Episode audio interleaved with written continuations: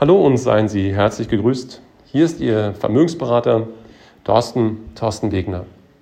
Eigentlich hatte ich ja vor, erst im Juli wieder einen neuen Podcast zu machen, wenn es ums Thema Investment geht, um einfach zu schauen, wo stehen wir und wo sollen die letzten sechs Monate, wo soll da der Weg hingehen. Aufgrund der politischen Situation zwischen der Ukraine und Russland, aber natürlich auch in Einbindung der, von Europa und den USA, also den NATO-Staaten, habe ich mir gedacht, ich mache nochmal einen neuen Podcast, um Sie einfach dort abzuholen, wo vielleicht gerade Ihre Fragen sind, wo Sie gerade stehen, wo Sie sagen, Mensch, was passiert jetzt eigentlich gerade, auch wirtschaftlicher Natur. Und der Podcast heute soll nicht die politische Lage bewerten, weil ich glaube, das ist nicht in meiner Aufgabe, wobei ich mir einen Satz natürlich sagen, äh, natürlich sagen möchte, dass das, was dort passiert, aus meiner Sicht heraus sehr, sehr unsäglich ist, beziehungsweise die Menschen, die dort leben, die dort arbeiten, dass denen das tiefste Mitgefühl einfach mit auf den Weg gegeben werden muss. Und wir hoffen sehr, sehr schnell, dass die Situation bald wieder eine bessere wird und auch die Menschen dort wieder im Frieden aufwachen können. Lassen Sie uns aber heute die wirtschaftlichen Dinge miteinander betrachten und da spielen Emotionen zunächst einmal keine Rolle, sondern die ganz normale Auswertung von Fakten und ja, im Endeffekt auch die Lage, wie Sie sich als Anleger verhalten können für die Zukunft. Und ich will hierzu zunächst einmal auf die Dinge eingehen, die mit uns auch, die uns auch betreffen als äh, Wirtschaftsnation. Also ob das jetzt Europa ist, ob das Amerika ist. Die Märkte sind ja insgesamt sehr, sehr verwoben. Lassen Sie uns dazu vielleicht einmal raufschauen auf die Sanktionen, weil die Sanktionen, die sind ja die Dinge, die uns unter Umständen mittreffen können. Und es gibt ja mittlerweile eine ganz lange Sanktionsliste, also Sanktionen, die von Europa ausgesprochen wurden, die von anderen Ländern ausgesprochen wurden, aber auch Amerika zum Beispiel.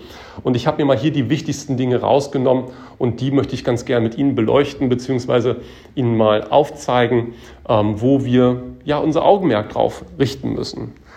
Zunächst einmal wurde ja, das ist ja schon jetzt wieder ein paar Tage her, wurde sanktioniert, dass die Konten und Vermögenswerte von Einzelpersonen aus Russland, also sprich politische Personen, aber auch Oligarchen, dass die eingefroren werden. Ähm, das hat jetzt, das kann ich schon mal vorwegnehmen, für uns natürlich keinerlei Auswirkungen, ähm, zumindest mal keine, die wir spüren würden. Was natürlich spannend ist, sind zwei, drei andere Dinge, nämlich einmal das Thema SWIFT, das, da werde ich gleich nochmal drauf eingehen, aber auch grundsätzlich die Sanktionen, die natürlich auch die Banken in Russland betreffen. Und unter anderem wurde ja hier der, der Bank Rossi zum Beispiel, aber auch der Zentralbank Russlands, wurde seitens der EU der direkte, aber auch der indirekte Handel mit Wertpapierdienstleistungen für Wertpapiere und auch Geldmarktinstrumenten ähm, verboten. Das hängt damit zusammen, dass man halt hier versuchen möchte, dass die Banken selbst in Russland auf Verwerfungen, die sie jetzt selbst auch spüren, dass sie darauf nur sehr, sehr eingeschränkt bzw. gar nicht reagieren können. Einige russische Banken wurden ja dann auch aus dem internationalen Zahlungssystem SWIFT entfernt. Und Achtung hier, das ist ganz wichtig. Ähm, in den Nachrichten kam das nicht so deutlich rüber. Also SWIFT, der Ausschluss von SWIFT ist nicht im Gesamten erfolgt, sondern in Teilen. Natürlich in großen Teilen, aber man hat hier ähm, auch noch ein, zwei Hintertüren offen gelassen. Das kann, das sind mehrere Dinge, die da eine Rolle spielen, nämlich einmal das Thema ähm, Handel mit Öl und mit Gas, dass auch hier Rechnungen bezahlt werden können, aber natürlich auch, dass man hier eine Eskalationsstufe noch mit eingebaut hat. Aber SWIFT, wie gesagt, ist nicht im Konkreten komplett abgeschalten oder wird nicht komplett abgeschalten, sondern für ja doch schon sehr, sehr viele Banken, also gerade die größten Banken in dem Fall. Die USA haben Russlands größte Bank, die Sperrbank in dem Fall, und 25 Tochtergesellschaften vom US-Finanzmarkt zusätzlich abgeschnitten. Und die Vermögenswerte von einigen russischen Banken wurden dort auch ebenfalls eingefroren. Als letzten Punkt, den man noch erwähnen kann, ist der Export von Technologie und Ersatzteilen, unter anderem an Waffenfirmen und Pharmafirmen, wurden äh, an Russland untersagt. Also auch das ist ja eine, äh, eine Sanktion, die durchaus Tragweite hat. Jetzt lassen Sie uns immer auf die einzelnen Punkte eingehen. Ich glaube, das größte Schwert, was hier gefahren wurde, ist die Sanktion in Richtung SWIFT. Weil SWIFT, was heißt SWIFT? SWIFT, das erkennen Sie daran, wenn Sie selbst eine Überweisung machen, dann müssen Sie eine sogenannte BIC eingeben, den BIC-Code. Und das ist das SWIFT-Verfahren, das nämlich Überweisungen, die über die Grenzen drüber hinweggehen, dass die halt sehr einfach, sehr schnell und somit auch sehr preiswert funktionieren. Und genau da wollte man auch ansetzen, dass man sagt, okay, wir wollen halt hier den Handel empfindlich stören. Also in dem Fall Europa will hier den Handel empfindlich stören, wenn es ums Thema ja, Überweisungen geht, also ganz normales Bezahlen von Rechnungen. Und da vielleicht mal einen kurzen Ausblick, also was bedeutet überhaupt der Ausschluss von SWIFT für die deutsche Wirtschaft, weil das ist ja das, was uns jetzt mal interessiert. Also insgesamt, das kann man schon mal sagen, haben deutsche Unternehmen zurzeit ungefähr an die 24 Milliarden Euro in Russland direkt investiert. Um mal zwei, drei Beispiele zu nennen, das ist VW, das ist Bosch, das ist ähm, Bosch Siemens in erster Linie, aber auch zum Beispiel die Metro oder der Autozulieferer Leonie und mit Sicherheit auch noch einige andere. Und ähm, viele von den Firmen, die schmieden natürlich gerade auch Notfallpläne. Notfallpläne insofern, dass sie auf andere Art und Weise zum Beispiel Geld überweisen können, also nicht über SWIFT-Verfahren, sondern vielleicht über Tochtergesellschaften, wo, das, wo der SWIFT-Ausschluss einfach noch nicht da ist. Ähm, klar ist nur, bei einem SWIFT-Bann wäre es selbst natürlich sehr schwierig, die Geschäfte vor Ort noch aufrechtzuerhalten. Das ist natürlich den Firmen auch klar. Geldüberweisungen, die Abwicklung von Lieferungen ohne SWIFT-Code ginge nichts mehr so wie früher. Das, glaube ich, sollte jedem klar sein. Doch ein Ausweg gäbe es schon, das hatte ich gerade schon erwähnt. Geschäfte könnten sich immer noch über westliche Banken und deren Tochtergesellschaften in Russland abwickeln lassen. Also von daher ist hier zwar eine massive Einschränkung da, ja, aber nicht dieser komplette Ausfall, wie es anfänglich ja auch zunächst mal beschrieben wurde. Also hat man sich hier noch eine Hintertür offen gelassen. Ansonsten, wenn man sich mal anschaut, den Anteil an Russland, also wenn wir, wir sind ja eine Exportnation und wenn wir uns den gesamten Export von Deutschland anschauen und den Anteil dazu an Russland, dann reden wir hier über 2,3 Prozent äh, an russischen Export aus Deutschland heraus, also eher nicht die Priorisierung für die, äh, für die deutsche Wirtschaft, für den deutschen Export. Und das ist in dem Sinn erstmal eine sehr, sehr starke Beruhigung auf der einen Seite. Und ähm, ich komme gleich dazu, wie ich das von den Zahlen her betrachte, weil ich will noch einen äh, anderen Gedankengang noch mit reinbringen. Schlussendlich kann man zunächst mal sagen, SWIFT wird mit Sicherheit seine Wirkung nicht verfehlen in Russland. Das definitiv nicht. Das, wird, ähm, das ist ein sehr, sehr harter Brocken, den Nordrussland in Kauf nehmen musste. Ähm, das Gleiche gilt natürlich auch dort für die Zentralbank Russlands, dass auch hier ähm, Geschäfte eingeschränkt wurden, beziehungsweise auch einfach nicht mehr machbar sind. Also das wird Russland schon sehr, sehr hart treffen. Bei uns ist es eher marginal. Es gibt aber, wie gesagt, einige Firmen, die natürlich hier jetzt Notfallpläne schmieden, um zu schauen, wie sie in Zukunft hiermit umgehen, beziehungsweise vielleicht zunächst auch mal die, ja, die wirtschaftlichen Interessen aus Russland zurückziehen werden. Das muss man dann im Einzelnen schauen, aber im Großen und Ganzen kann man erstmal sagen, dass es für Deutschland zwar eine Einschränkung hat, aber eher eine geringere Einschränkung hat. Für mich ein viel wichtigerer Punkt ist das Thema Gas. Und ich denke mal, da spreche ich ähm, aus dem Herzen vieler, die nämlich ganz normal zu Hause mit Gas ähm, ja, von Kochen bis hin zum Heizen, die Gas einfach verbrauchen. Und wir haben es ja jetzt auch an den Preisen gesehen, dass Gas natürlich, äh, auch nicht nur Gas, auch Strom und auch Öl, dass hier die Preise sehr, sehr stark ähm, nach oben getrieben wurden und das auch unsere Inflation ein Stück weit treibt. Also wir merken, wir merken gerade, es geht nicht um einzelne Dinge, sondern wir müssen immer wirklich alles im Gesamtrahmen betrachten.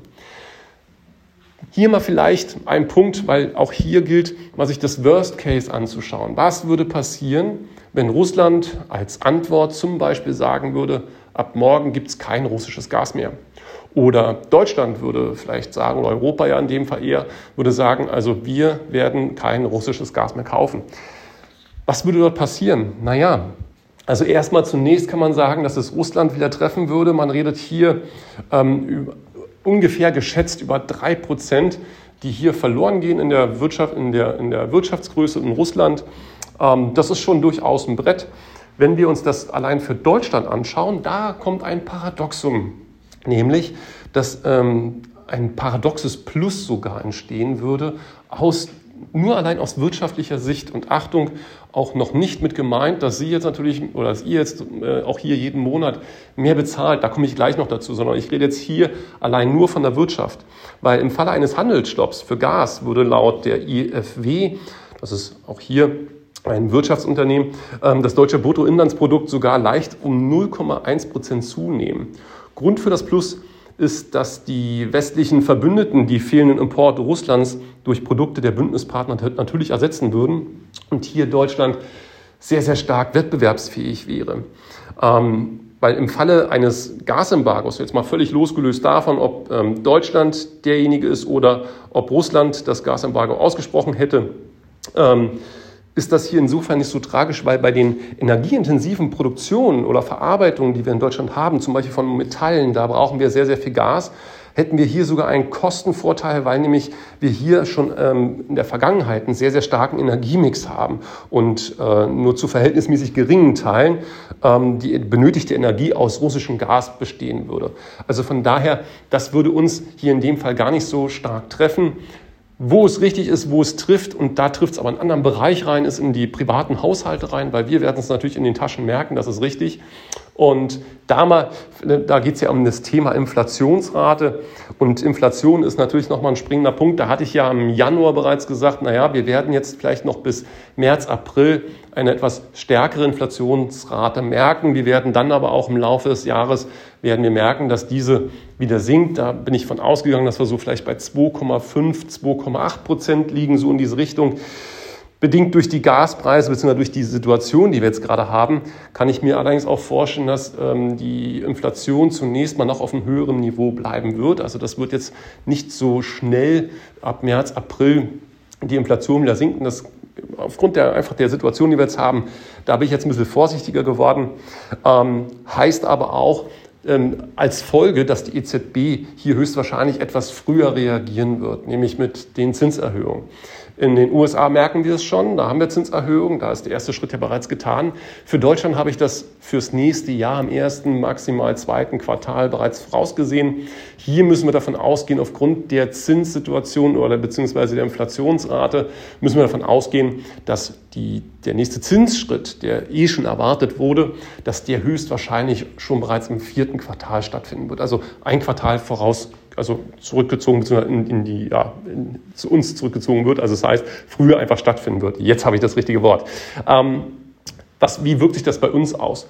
Naja, also wir werden keine großen Zinsschritte erleben. Wir werden zwar eine Zinskehrtwende erleben, aber wir werden hier keine großen Zinsschritte erleben.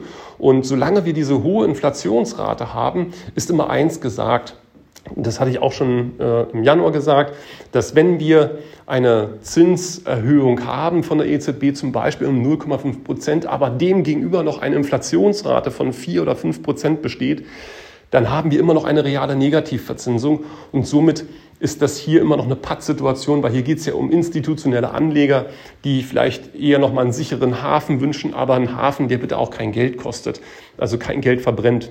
Von daher sehe ich erstmal hier nicht die große Gefahr, dass uns die Inflation auch auf den Märkten, auf den Aktienmärkten ja in irgendeiner Form stark einbremsen wird.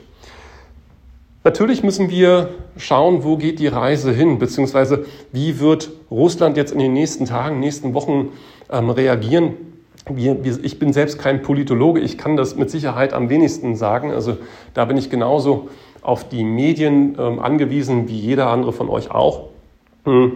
Aber zum jetzigen Zeitpunkt, und das ist, glaube ich, eine ganz, ganz wichtige Botschaft, werden beide Auswirkungen auch natürlich, also beide, beide Dinge natürlich, also sprich SWIFT, aber auch das Thema Gas und damit in Verbindung auch Inflation, wird natürlich Auswirkungen auf Deutschland haben, jedoch nicht in dieser Intensität, wie das vielleicht durchaus hier und da in den Medien, ja auch in die Medien getragen wird. Der weitere Aufschwung für Frühjahr, den ich ja auch vorausgesagt habe, der wird jetzt natürlich dadurch einige Dellen bekommen, das muss man einfach wissen. Ähm, allerdings gehe ich immer noch davon aus, dass wir zum Sommer hin, dass wir hier eine starke Belebung der Wirtschaft bekommen. Auch Analysten sagen hier voraus, dass wir in diesem Jahr ein, ähm, ein, ein Wachstum haben werden von drei Prozent, von über drei Prozent sogar. Das ist schon sehr, sehr sportlich und ähm, auch aus meiner Sicht heraus vollkommen zu Recht. Weil wir dürfen eine Sache nicht vergessen, Corona ist jetzt nicht nur medial in, den Rück, äh, in, in die zweite Reihe getreten, aufgrund natürlich der Berichterstattung, sondern auch tatsächlich hat äh, Corona seinen Schrecken ein Stück weit verloren. Und so wie es auch im letzten Jahr im Sommer war, werden wir auch hier wieder eine sehr, sehr gute Entspannung erleben. Also das ist nochmal durchaus ein Treiber, der funktioniert. Insgesamt sehen die Zahlen auch äh, aus der Wirtschaft ähm, sehr, sehr gut aus. Also gerade auch so im Januar, da hat man gesehen, dass ähm, viele Umfragen ähm, ein sehr, sehr gutes Wirtschaftswachstum voraussagen. Also Umfragen direkt bei mittelständischen oder auch großen Firmen. Ähm, die Auftragsbücher sind voll. Also ich glaube, da sind wir nach wie vor sehr, sehr gut aufgestellt. Vielleicht nochmal hier ähm, ein, zwei Punkte zum Thema DAX. Wenn wir uns den wieder betrachten, kann es natürlich sein, wir liegen jetzt gerade bei ungefähr 14.200, 14.300 DAX-Punkten. Wir sind, wir sind da natürlich ein Stückchen zurückgekommen, das ist richtig. Aber aufgrund der Situation durch Corona, zum einen äh, so ab Mitte Dezember, äh, Anfang Januar, aber auch jetzt durch die Ukraine-Situation, werden wir ich denke mal, vielleicht nochmal einen Rückschritt erleben. Das kann, also wie gesagt, Politik, Politik ist ein Punkt, den kann keiner vorausplanen. Man kann auch nicht in den Kopf von Herrn Putin reinschauen. Ähm, aber wir können zumindest mal so viel sagen, dass wir hier eine sehr, sehr starke Unterstützung haben, da wo wir gerade sind. Also bei 13.800 bis 14.000 DAX-Punkten. Das hat schon sehr, sehr gut gehalten. Ich habe im Januar von 15.000 DAX-Punkten gesprochen. Da hatten wir aber noch nicht die Situation, dass Russland in die Ukraine einmarschiert. Also von daher, wir haben jetzt hier eine sehr gute, starke Unterstützung. Das ist nämlich auch die Linie, die wir in der Corona-Zeit hatten, die auch hier als, für uns als starke Unterstützung immer wieder dienlich war. Von daher gehe ich von aus, dass wir jetzt erstmal zunächst mal zumindest keine größeren Rückschläge zu erwarten haben. Wie gesagt, in der Spitze kann es mal sein, kurzfristig, aber nicht nachhaltig. Ähm, und auch hier gilt ein alter Spruch, nämlich, dass politische Börsen kurze Beine haben. Und das sollte man sich immer bewusst werden lassen. Und ich werde Ihnen dieses Mal in meiner E-Mail werde ich Ihnen mal einen Chart mit dranhängen. Das ist natürlich mal ein bisschen schlecht zu erläutern, ein gesamtes Chartbild nur allein über die Sprache. Aber schauen Sie sich das da mal an. Da sehen Sie typische ja, historische Werte, wo aufgrund von Politik ähm, die Börsen zunächst mal runtergegangen sind und wie schnell sie sich wiederholt haben. Daran können wir das sehr, sehr gut erkennen. Und zunächst einmal mit der jetzigen Situation, die wir jetzt haben, würde ich genau das Gleiche auch hier vermuten. Also wir werden hier relativ schnell wieder in normale Fahrwasser kommen. Ansonsten habe ich mir natürlich nochmal das KGV, das Kursgewinnverhältnis angeschaut. Das liegt zurzeit mit Stand heute bei 12,43 Punkten. Auch das ist ein sehr, sehr guter Wert, wenn wir davon ausgehen, dass der historische Wert der letzten zehn Jahre eher bei 16 liegt. Und habe jetzt mal hier Folgendes gemacht. Ich habe mal gesagt, ausgehend von einem möglichen Gewinneinbruch für Deutschland, und zwar um 10 Prozent, das ist über alles. Ja? Also sprich in dem Fall Thema Auswirkung Gas, aber auch Auswirkungen von SWIFT. Und 10 Prozent ist da wirklich verdammt viel, wenn wir wissen, dass nur 2,3 Prozent Anteil an Russland im gesamten Exportbereich sind. Ähm, trotzdem habe ich die mal gelassen als Worst Case. Dann würde es bedeuten, wenn wir diese 10 Prozent mal abziehen würden, dann hätten wir hier trotzdem noch ein Kurspotenzial auf 16.823 Punkte. Das heißt, die 17.280, 17.300, die ich da im Januar angesagt habe, die, aus meiner Sicht heraus stehen die immer noch. Aber wie gesagt, wir müssen natürlich schauen, ähm, auch den Markt jetzt in Beobachtung halten, gerade was auch in Bezug auf die Ukraine passiert. Ansonsten die, die in Gold angelegt sind, freuen sich jetzt gerade, weil Gold ist natürlich eine historische Krisenwährung und ja, jetzt haben wir eine emotionale Krise, aber auch eine menschliche Krise und das ist natürlich ähm, für Gold eine, äh, ja, eine, eine Entwicklungsmöglichkeit, die wir jetzt auch gerade sehen. Wir liegen hier jetzt gerade bei 1900 Dollar. Das ist also hier schon mal ähm, ein recht äh, derber Anstieg, den wir da hatten. Ob sich das, sage ich mal, in dieser Form so halten wird, das müssen wir einfach betrachten. Also das müssen wir einfach weiter schauen, das müssen wir weiter verfolgen. Gibt es Handlungsempfehlungen meinerseits? Zunächst einmal nicht, weil wir sind ja nicht investiert kurzfristig, wir sind auch keine Daytrader, sondern wir sind mittellangfristig orientierte Anleger in Aktienfonds und auch nicht in, rein, in reine Aktien. Von daher erstmal grundsätzlich nicht. Wenn es aber Menschen gibt, ähm, die sagen, Mensch, also ich bin wirklich ganz, ganz vorsichtig und ich habe da auch mal vielleicht ein bisschen was in Aktien reingelegt, dann kann man da gerne mal schauen zu sagen, okay, lassen Sie uns hier nochmal eine Neubewertung des Depots aufnehmen und lassen Sie uns vielleicht Teile raus und wenn Sie das wollen, dann ist es okay, dann machen wir das. Aber grundsätzlich mit langfristig sehe ich hier noch keine Handlungsempfehlung, beziehungsweise wo ich sage, da müssen wir jetzt reagieren. Im Gegenteil, ich kann hier eher nochmal dazu raten, nochmal zu prüfen, monatliche Sparbeträge ähm, durchaus zu setzen, weil die machen natürlich das Salz in der Suppe jetzt aus, weil monatliche Sparbeträge, da gehen wir natürlich auch hier und da jetzt in die Märkte rein, die natürlich auch ein bisschen zurückgekommen sind und können davon profitieren. Also eher lieber nochmal in diese Richtung nachdenken, um nachhaltig hier auch diese Rücksetzer, die wir jetzt gerade haben, für sich selbst zu nutzen.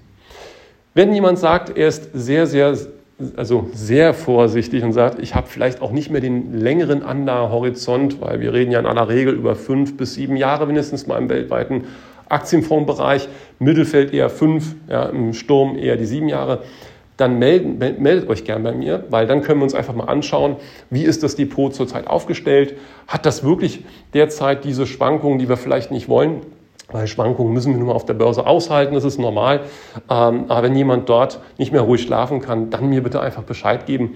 Und dann schauen wir hier einfach nach Alternativen, dass wir hier noch ein bisschen mehr wieder ins äh, ruhige Fahrwasser reinkommen. Ansonsten ist vielleicht noch ganz interessant, wenn wir wirklich nochmal Rückschritte auf dem Markt haben. Ähm, viele meiner Anleger ähm, haben ja auch hier die goldene Regel, dass sie Abwehr, Mittelfeld, Sturm beides gut bewegen, beziehungsweise auch beides gut bestücken.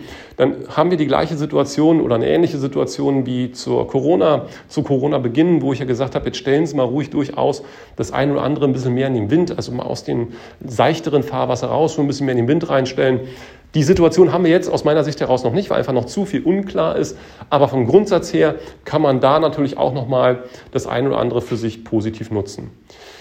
Das soll es erstmal als erste Einschätzung meinerseits gewesen sein. Ich hoffe, ich konnte hier ein Stück weit ähm, ja, Licht ins Dunkel bringen, Fakten vor allen Dingen mit dazu bringen, weil mit Emotionen lässt sich an der Börse kein Geld verdienen, sondern immer nur mit Fakten.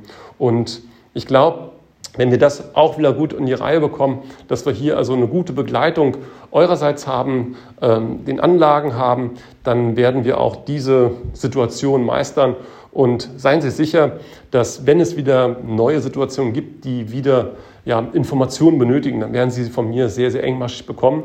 Bitte sehen Sie es mir nach, dass ich nicht nach, gleich nach jeder neuen Schlagzeile gleich sofort reagiere. Manchmal macht es einfach Sinn, wie jetzt auch in dem Fall, mal ein paar Tage abzuwarten, um mal zu schauen, was sind denn das jetzt überhaupt für Auswirkungen auf den nächsten politischen Schritt, der dort passiert, ähm, weil dann kann ich Ihnen viel, viel mehr und viel, viel zusammenhängendere Informationen geben, die für Sie viel hilfreicher sind, als wenn wir anfangen, gemeinsam ja, emotional zu werden, weil emotional ähm, sollten wir werden, aber bitte an anderer Stelle.